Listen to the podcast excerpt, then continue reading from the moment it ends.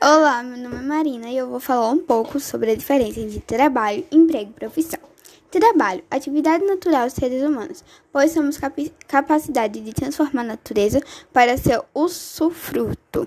Somente o trabalho humano consegue projetar, criar e idealizar como transformar o mundo para a melhoria de sua qualidade de vida. O emprego são trabalhos remunerados, como nos sistemas capitalistas. Os trabalhadores no sistema capitalista necessitam vender su sua força de trabalho para os donos dos meios de produção, por meio dos empregos assalariados. Profissão.